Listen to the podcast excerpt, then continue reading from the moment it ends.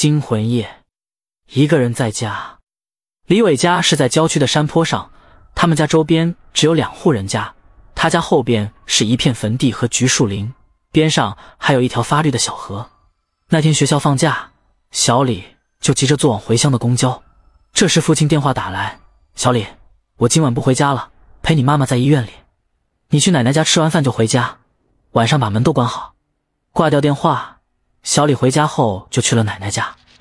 夜幕即将降临，吃完晚饭的小李刚要准备回家，这时听到一声巨响，小李震了一下，什么情况？公路上撞车了。这时隔壁的邻居从公路那边跑了过来，气喘喘的说：“不好了，隔壁老王被车撞死了，脑浆和肠子都压出来了。”我听到打了个寒战。奶奶说：“小李，你赶紧回家，今晚别出去玩了，把门都关好。”我应了一声，便往回家的路上走。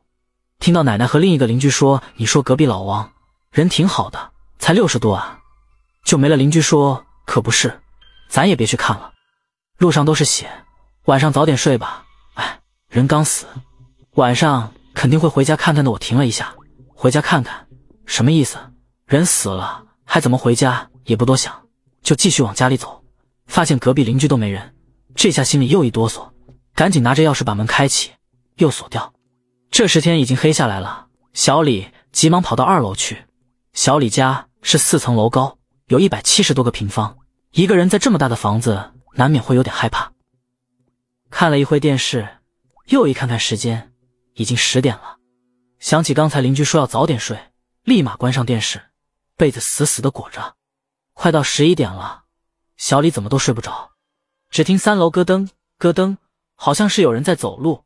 小李把头埋进被子里，尽量不去听外面的声音。过一会，声音来到了二楼，咚咚咚，好像在敲门。过了一会，当当当，好像用脚踢门。小李闷在被窝里，闷了一身汗。小李咬了咬牙，拿着水果刀用力把门甩开，发现对面的门什么都没有。小李受了刺激似的，跑到一楼拿了瓶啤酒，喝完啤酒又躺在床上。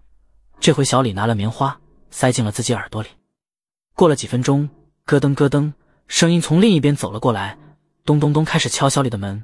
小李听到，心都崩溃了，用力把被子压在耳旁，可声音越来越响，当当当，用脚踢门一样。小李按捺不住了，借着酒劲，开着手机的电筒，拿着水果刀，啪一声把门推开，发现门外什么也没有。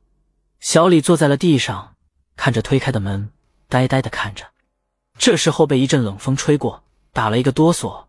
小李慢慢把头往后扭，拿着手电往后一照，用力把眼一睁，顿时心狂跳了一下，缓缓才平静下来，发现后面是一面镜子，看到了自己。小李深吸了一口气，自己吓自己，忽刚转过头，发现一张绿色的脸，血红的眼睛，额头渗出来的脑浆，好几条血痕，下巴已经全无，只剩上排的牙齿滴血。小李当场就晕了过去。